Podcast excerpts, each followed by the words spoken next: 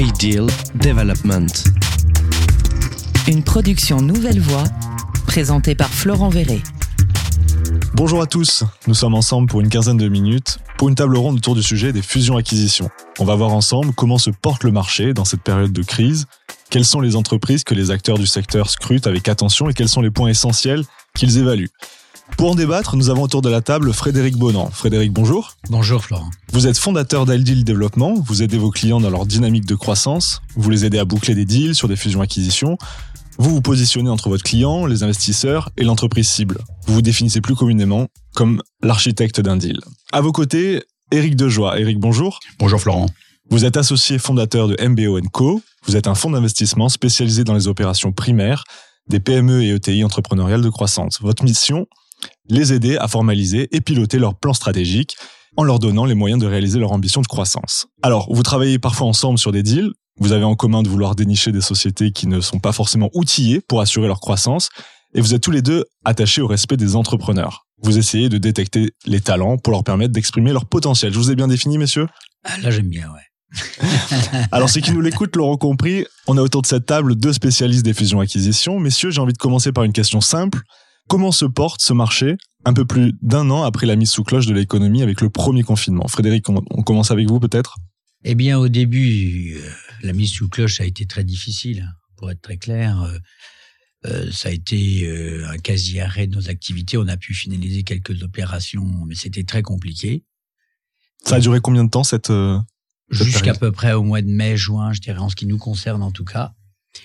Et puis, euh, nous avons changé de braquet en ce qui nous concerne et nous avons décidé d'essayer de voir ce qu'on pouvait faire en augmentant le présentiel. Bah, ça a changé considérablement notre notre approche et d'une année qui était partie pour être une véritable catastrophe en ce qui concerne les activités que nous que nous faisons, ça s'est traduit au contraire par un, un, un énorme succès parce que les gens ont besoin. D'abord, les entreprises ont besoin d'opérations de, de, capital dans ces périodes-là. Ça, donc c'est une nécessité pour leur développement, pour leur croissance, etc. Mais pour ce faire, il faut être présent, pour comprendre, pour analyser, pour voir, pour euh, savoir ce qu'il faut faire au bon moment, la bonne rythmique, la bonne dose, etc. Et notre volume d'affaires s'est énormément augmenté euh, par notre activité présentielle. Donc c'était une bonne année par rapport aux autres années. Comment vous la définiriez? Nos opérations ont été plus nombreuses, beaucoup plus nombreuses. On a été bien classés d'ailleurs dans les classements du secteur pour les ETI, PME et TPE que nous accompagnons. Mais le, la taille des opérations a été plus petite, mais beaucoup plus nombreuse. Voilà pour ce qui nous concerne. Beaucoup, beaucoup plus nombreuse. Vous évoquiez l'importance du présentiel auprès des clients que vous accompagnez. Qu'est-ce qui a changé? Pourquoi le présentiel a été fondamental? D'abord, ça a été devenu une denrée rare.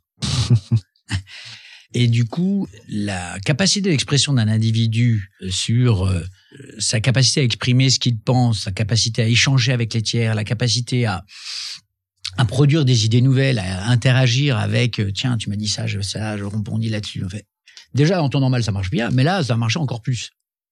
Donc cette approche présentielle donne une sensibilité qu'on ne peut pas avoir sur une visioconf. Je vais pas appeler quelqu'un en visioconf pour lui échanger une idée qui va durer deux secondes. C'est pas possible ça. Eric, vous de votre côté, comment vous jugez le marché aujourd'hui?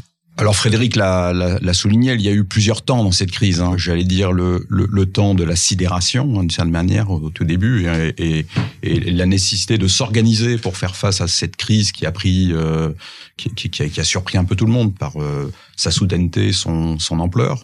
Nous, nous sommes euh, actionnaires d'une quinzaine d'entreprises. Donc, dans ce premier temps, le, il s'est agi de, de réagir face à cette crise, de mettre en place les outils, les systèmes de gouvernance adaptés pour accompagner les dirigeants dans cette euh, période très particulière où il fallait prendre euh, des décisions importantes tous les jours, hein, et avec des niveaux de priorité euh, euh, différents. Au départ, le sujet c'était de remettre en fait les entreprises, enfin de, de, de sécuriser les salariés, de remettre les entreprises au travail, de sécuriser les financements, d'intégrer l'ensemble des parties prenantes dans un environnement où tous les paramètres bougeaient. Et peu à peu, finalement, euh, c'est là aussi ce que dit Frédéric, c'est que finalement les choses se sont normalisées. D'abord parce que la France, et on peut s'en féliciter, euh, a quand même sur le plan économique euh, extrêmement bien réagi, très vite, très fort, pour soutenir l'économie. Ça, on peut le souligner, c'est assez exceptionnel. C'est quand même une chance pour les entrepreneurs d'être d'être entrepreneur en France et de voir effectivement l'ampleur et la, gérer la, la, d'une certaine manière aussi la rapidité et l'efficacité hein, des mesures qui ont été mises en place. Je crois qu'il faut le souligner. C'est et alors à date, dans votre fonds d'investissement, comment vous jugez le, le marché? Vous, par rapport aux années précédentes Vous êtes euh, dans quelle posture? Donc nous, on est dans une phase active. Tant cette crise, en fait, a, a, a mis en évidence des tendances euh, ou accéléré des tendances qui, euh, qui précédaient, mais a obligé aussi à se poser des questions, à, à, réfléchir sur la manière dont l'économie était en train de se reconfigurer, dont les secteurs étaient en train de se reconfigurer, dont les business models et les entreprises sont en train de se reconfigurer. Donc malgré la crise, c'est un bon moment pour aller à l'offensive, aller chercher des entreprises. Bah bien sûr, c'est un c'est un moment euh, c'est un moment extrêmement intéressant où il y a des choix à faire, mais c'est un moment extrêmement actif et où effectivement il y a une redistribution de la valeur qui est extrêmement rapide. Et euh, comme comme on le disait c'est un on, assiste à une accélération de la recomposition reconfiguration à la fois des modes de consommation euh, reconfiguration des euh, de la croissance euh, réallocation des talents et donc créer aussi réallocation du capital. Et comme nous notre métier au fond c'est d'allouer de manière optimale les capitaux sur les meilleurs projets, les meilleurs talents. Euh, nous sommes dans une période où effectivement on se doit d'être extrêmement actif et, et, faire des choix. Voilà, c'est notre métier, c'est aussi construire des points de vue, euh, des capacités à accompagner les entrepreneurs et les, les entreprises pour réaliser leur potentiel, réfléchir à ce qu'est une bonne entreprise aujourd'hui. Euh, ah ben alors justement, dites-nous comment vous définiriez une bonne entreprise? Pour nous, c'est une bonne entreprise, c'est une entreprise qui arrive à aligner à la fois euh, la qualité de son sous-jacent, de son marché, euh, euh, positionné sur des tendances long terme favorables, la qualité de son modèle euh, de son modèle économique, la capacité de son organisation à réaliser son ambition, une gouvernance professionnelle qui crée un esprit de challenge et d'accompagnement pour réaliser cette ambition. Mais je dirais plus globalement, aujourd'hui, une, une, bonne entreprise, c'est précisément une entreprise qui est capable de d'intégrer tout ça dans un écosystème complexe. J'imagine de s'adapter aux événements qui, qui, qui, qui, apparaissent. Alors, plus que de s'adapter, je dirais d'anticiper. Euh, parce que finalement, l'adaptation, c'est toujours quelque chose qui vient après avec du retard. C'est c'est avec le regard porté sur le rétroviseur et non pas euh, vers l'avenir. Et euh, finalement, une bonne entreprise, c'est une entreprise qui invente tous les jours son avenir dans l'incertitude que l'on connaît, mais qui est capable de d'intégrer ces notions d'innovation, ces notions d'impact, euh, de la combiner avec euh, la performance opérationnelle, avec la performance économique, avec la performance financière. Et aujourd'hui, c'est absolument clé. Et donc, il y a une, une nécessité de se réinterroger en permanence et d'intégrer, mais de manière cohérente, et inclusif l'ensemble de ces paramètres, l'ensemble de ces de cet écosystème dans le la mise en œuvre de son de son modèle économique. Vous avez lâché le mot inclusif, c'est un mot qu'on entend pas mal ces temps-ci. Qu'est-ce que qu'est-ce que vous mettez derrière? Inclusif, ça veut dire que une entreprise doit aujourd'hui intégrer un nombre de paramètres considérables qui n'est qui, qui est beaucoup plus large que celui qu'on pouvait euh, intégrer auparavant. Alors ce qu'on appelle traditionnellement les parties prenantes, mais quand on parle de notion d'impact, ça va même plus loin, c'est-à-dire que une entreprise performante doit aussi intrinsèquement dans son business model euh, viser à avoir un impact positif sur la société. Alors chacun peut avoir sa définition sur ce qu'est avoir un impact positif sur la société, mais c'est aujourd'hui absolument clé. Et finalement, ça suppose une approche, un changement d'approche assez fondamental parce que on n'est pas dans une dimension compartimentée, c'est-à-dire qu'il ne s'agit pas de dire euh, je vais avoir euh, de l'impact sur tel ou tel domaine. Il s'agit d'intégrer de manière globale et cohérente l'ensemble de ces éléments dans le pilotage, dans la stratégie et dans l'organisation de son entreprise. Frédéric Bonan, vous, comment vous définiriez une bonne entreprise, une entreprise qui peut vous intéresser dans, en cette période de crise? Bon, Hormis les critères classiques euh, mhm. que vont être euh, l'offre, le secteur et le management, je vais essayer de regarder la capacité que les gens ont à se poser des questions déjà et moi, je vais un cran plus loin maintenant. Je considère que l'incertitude dans laquelle on vit, ça n'est pas un phénomène aléatoire. Alors, je m'explique. C'est-à-dire que c'est une donnée. Maintenant, il faut intégrer l'incertitude comme une donnée de management. Et des entreprises qui disent ah mais on pouvait pas prévoir, mais bien sûr qu'on pouvait pas prévoir. Hier on était confiné, aujourd'hui on ne le sera pas, demain après-demain on l'est encore, etc., etc. Donc autant avant les flux, les changements se faisaient euh, lentement, on avait un petit peu d'anticipation. Là, il n'y en a plus aucune. Et d'un jour à l'autre, d'une heure à l'autre, la règle de fonctionnement d'entreprise change. Donc, si le management n'a pas été capable de se remettre en cause, et c'est ça le point, il n'a pas de capacité à se remettre en cause, pour moi, on est dans une impasse avec ce management-là. Et sur cette agilité, est-ce que vous, dans les entreprises que vous, vous voyez ou que vous regardez euh, de près ou de loin, est-ce qu'ils ont été agiles, les entrepreneurs? Eh ben, à ma grande surprise, beaucoup de positives. À ma grande surprise, j'ai trouvé que ceux qui étaient dans le bain, pour beaucoup d'entre eux, pas tous, pour beaucoup d'entre eux, ils ont été hyper réactifs. Franchement, euh, en, je, en tout cas, moi, je leur tire, mon, je leur tire mon chapeau. Il y a quand même une frange qui a été euh, passive.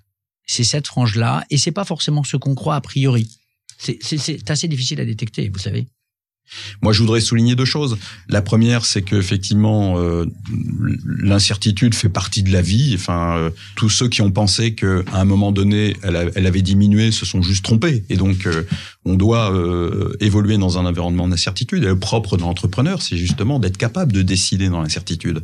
le pire étant la non-décision. Et il faut, il faut effectivement toujours intégrer que la non-décision, c'est une manière de prendre une décision, une mauvaise décision, mais une manière de prendre des décisions. Donc euh, la décision est, est, est, absolument clé.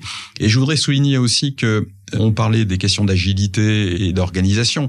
Beaucoup d'organisations et de grandes organisations, c'est ce qui a donné d'ailleurs un avantage, à mon sens, décisif aux PME, ETI. Beaucoup de grandes organisations se sont euh, se sont construites autour des process et du contrôle. Et le process et le contrôle sont relativement antinomiques avec l'agilité. Et euh, ça, ça, a des conséquences aujourd'hui euh, considérables sur la capacité des entreprises à se réinventer, à faire descendre la décision au bon niveau, euh, à permettre de se, de se, comme le dit Frédéric, se remettre en question, euh, d'inventer leur avenir. Puisque le, le, risque finalement, une fois que tout ça sera, la poussière sera retombée, c'est de revenir euh, au schéma d'avant parce que aux choses qui fonctionnaient moi, je pense que c'est une erreur. C'est-à-dire que précisément, on regarde ce qui s'est passé. Il faut continuer à inventer son avenir, c'est-à-dire à se décaler en permanence, à décoïncider tous les jours pour continuer à inventer l'avenir. Et y compris quand ça marche bien, les choses peuvent continuer, le business model peut continuer à bien fonctionner si on continue à être dans cette dynamique de se remettre en question et de se décaler par rapport à avec une vision prospective euh, et non pas mimétique de ce qui a fonctionné avant ou de ce qui marche pour les autres. Et donc euh, ça passe par une introspection aussi très forte de l'entreprise, de l'entrepreneur sur ce qu'elle est, sur ses forces, sur sa segmentation, sur son écosystème, sur son environnement pour inventer tous les jours son avenir. Et ça c'est un état d'esprit, c'est c'est beaucoup de choses, mais ça a des conséquences très importantes sur la manière dont on conçoit l'entreprise, dont on conçoit le management de l'entreprise, dont on conçoit le pilotage de l'entreprise. Vous avez dit quelque chose de très intéressant, selon moi, c'est il y a d'un côté les process qui sont euh, les entreprises se sont construites autour de ça et une mentalité euh, tournée vers l'agilité parce que tous les entrepreneurs depuis une dizaine d'années on parle d'agilité on parle d'agilité et les deux rentrent en rentrent en, collision, les process d'un côté, la volonté d'être agile de l'autre. Vous, quand vous vous intéressez à une entreprise, concrètement, est-ce que vous évaluez cette capacité à remettre en cause les process, à mettre en œuvre leur agilité? Alors, oui, absolument. Nous, on a une, petite signature en fait euh, autour de la, question de l'évaluation des, des, des, des, organisations et parce qu'on considère effectivement que c'est absolument euh, on est c'est absolument clé, c'est-à-dire que à la fois euh, l'organisation dans, dans, ses composantes, c'est-à-dire les talents qui composent l'organisation, le management, mais aussi la manière dont l'organisation fonctionne de manière systémique. Est-ce qu'il y a un esprit de challenge? Est-ce qu'il y a un esprit euh, de performance? Est-ce qu'il y a un esprit de remise en question? Sont absolument clés dans la capacité de l'organisation à progresser, à évoluer et à aller, euh, à permettre à l'entreprise de réaliser son potentiel et son ambition. Voilà, donc les sciences humaines, j'allais dire, mettent à notre service aujourd'hui beaucoup d'outils. Hein. Ça fait quand même quelques dizaines d'années que beaucoup de gens euh, très intelligents, des professeurs, travaillent ces sujets.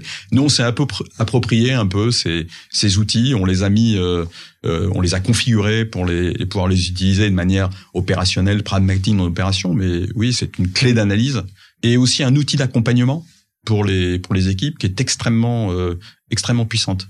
Et vous, Frédéric, alors est-ce que vous aussi, vous avez vos techniques pour tester l'agilité des, entrepreneurs que, que vous accompagnez? Donnez-nous un peu vos, vos conseils, trucs et astuces pour tester ça. Je dis en général au président, au directeur, au patron qui vient me voir, bon, imaginons, je comprends votre projet, imaginons demain, j'ai quelqu'un qui est assis à côté de moi et qui a des poches très profondes, sans limite de, de financement. Vous faites quoi de cet argent? Demain, vous faites quoi? Bah, je vais, euh, je vais investir pour. euh, non, mais investir, ça veut dire quoi? Vous en faites quoi? Vous faites quoi? Et on se rend compte que plus de la moitié des gens savent pas répondre à la question, en fait. Ils sont pas prévus. C'est pas ça, c'est qu'ils imaginent que le fait d'avoir de l'argent va leur donner des moyens. Et comme le dit mon ami Eric, c'est pas des moyens, c'est de l'essence. À la base, il faut quand même un moteur. Et, et, c'est ça le sujet. Vous en faites quoi? Et on se rend bien compte que, bah, par exemple, euh, bah, je pas, je vais construire une usine. Bon, bah, entre le temps, par exemple, de l'appel de fonds, le premier appel de fonds de l'usine et le temps de la livraison de l'usine, il s'est passé quand même quelques mois, quelques années.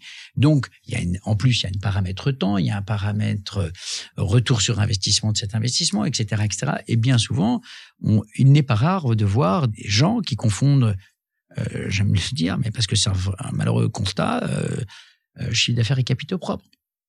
Mais euh, il y en a qui savent répondre à la question quand même. Frédéric est un formidable euh, témoin sur l'apport du capital investissement dans l'économie. Merci Frédéric parce que Dernière question avant de, de, de clore notre table ronde. Une question pour l'un et l'autre. Quel type d'entreprise vous allez aller chercher dans les prochains mois? Qu'est-ce qui est porteur? Qu'est-ce qui va vous intéresser? Bah, Éric Dejoie. moi j'allais dire c'est pour pour pour euh, synthétiser un peu ce qu'on s'est dit, c'est précisément des entreprises qui qui nous paraissent être euh, bien configurées pour l'avenir. C'est des entreprises qui sont capables de combiner de la performance parce que finalement l'entreprise ça reste quand même le lieu de la performance. Il faut s'entendre en fait ce qu'on entend par performance, mais précisément de combiner de la performance euh, financière, économique et de la capacité à prendre en compte l'ensemble des enjeux des parties prenantes, l'ensemble de son écosystème euh, et la capacité à avoir un impact positif sur euh, sur l'ensemble de ses parties prenantes et sur la société en général. Et, et j'allais dire au fond une bonne entreprise, c'est pas une entreprise qui déclare qu'elle est bonne, c'est une entreprise dont les parties prenantes considèrent qu'elle est bonne. C'est-à-dire que finalement ce, ce qu'on dit de soi-même n'est jamais opposable à l'autre. C'est les autres qui décident qu'on est une bonne entreprise parce que les clients viennent à vous, parce que les salariés, les talents rejoignent l'entreprise, parce que les actionnaires ont envie de vous financer. D'une certaine manière, c'est un corps, une organisation qui incarne c'est l'ensemble de ses valeurs, mais qui est reconnu par les autres, comme toujours. C'est pas toujours celui qui dit qui est. Et vous, Frédéric? Alors, moi, je m'interroge beaucoup sur euh, ce déconfinement. Au-delà de ce que dit Eric, que, que j'approuve à 100%. Ce déconfinement qui, à la fois, tarde à revenir et en même temps devient de plus en plus euh, attendu. Je m'explique. Ça ressemble à un élastique content, content, content. C'est-à-dire qu'on met les gens de plus en plus rapproche de ces confinements qu'on associe à la vaccination d'une certaine mesure. Plus on se rapproche des dates de l'été, etc. Donc on se rapproche de ce déconfinement, mais en même temps on se confine de plus en plus. Donc les gens, on les fait monter sous pression. Donc il va se passer, selon moi, deux choses. Ben, ben, une décompression. Ça me paraît clair. C'est qu'il, je pense qu'il va y avoir euh, une surconsommation, un sur, des, euh, sur tout ce dont on a été, pu être privé les uns ou les autres, que ce soit les voyages, que ce soit les vacances, que ce soit tout type de consommation, les restaurants, etc., les, les lieux de, de communication, etc. Ça, je pense que ça va être assez fort. Ça, c'est le premier point. Le deuxième point, c'est qu'il y a un ingrédient qu'on a un peu négligé, c'est les jeunes. Les jeunes, je pense moi particulièrement aux, aux jeunes cadres, qui étaient, euh, avant cette période-là, un peu des divas. C'est-à-dire que c'est des gens qui n'avaient pas de problème d'emploi. Et les jeunes qui sont arrivés sur le marché depuis mars, c'est exactement l'inverse. Personne n'en veut. Et donc, c'est des gens qui se battent, qui se battent, mais comme jamais j'ai vu un jeune se battre. Et donc, je pense que ces gens-là, conjugués avec ce que je disais euh, précédemment, peuvent apporter pour les entreprises qui vont être volontaires pour les capter et les intégrer et les former, un formidable moteur de rebond. Eh bien, merci Frédéric. On va s'arrêter sur cette euh, note euh, positive. Merci beaucoup, Eric Dejoie aussi, d'avoir participé à cette euh, table ronde. On se retrouve très vite pour un autre rendez-vous avec Ideal Développement. Merci. Merci. Ideal Development.